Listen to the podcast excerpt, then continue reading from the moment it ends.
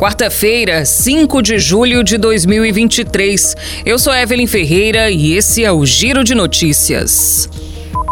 Após anos de estrangulamento, o orçamento das ações para a primeira infância, que são as crianças de até 6 anos de idade, foi ampliado em 2023. Segundo o relatório da Secretaria de Orçamento Federal do Ministério do Planejamento, a dotação subiu de 19 bilhões de reais no ano passado para 27 bilhões de reais neste ano, o que representa uma alta de 38,3%.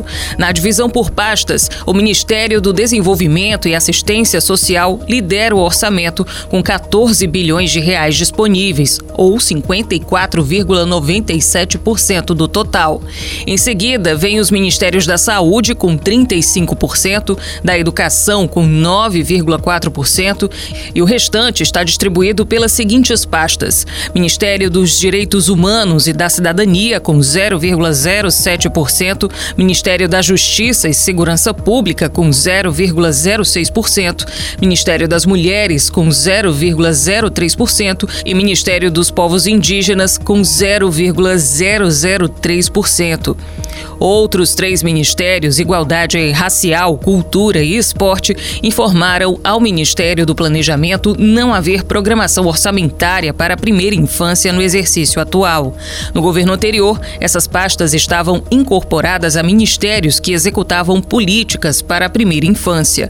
Em relação às agendas listadas no plano plurianual como prioritárias, as ações ligadas ao Bolsa Família encabeçam as verbas em 2023, com 52,87% dos cerca de 27 bilhões de reais.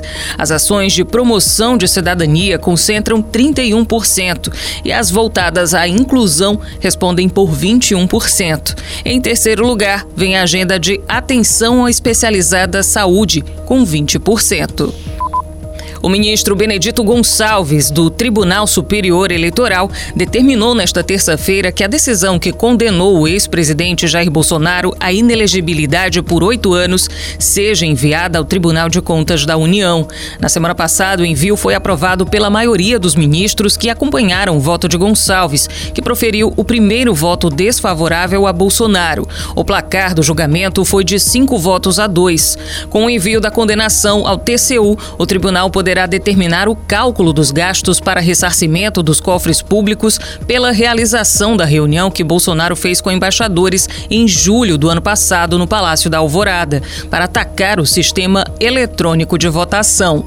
Pelo entendimento do TSE, Bolsonaro cometeu abuso de poder político e uso indevido dos meios de comunicação por usar a estrutura do Alvorada para realizar a reunião. O Supremo Tribunal Federal remarcou para o dia 2 de agosto o julgamento que trata da possível descriminalização do porte de drogas para consumo pessoal. O processo sobre o assunto deveria ter sido julgado em junho deste ano, mas foi adiado em função das sessões destinadas ao julgamento do ex-presidente Fernando Collor. A descriminalização começou a ser analisada em 2015, mas o julgamento foi suspenso por um pedido de vista do ministro Alexandre de Moraes. O caso trata da posse e do porte de drogas para consumo pessoal, infração penal de baixa gravidade que consta no artigo 28 da Lei das Drogas. As penas previstas são advertências sobre os efeitos das drogas, serviços comunitários e medida educativa de comparecimento a programa ou curso sobre o uso de drogas.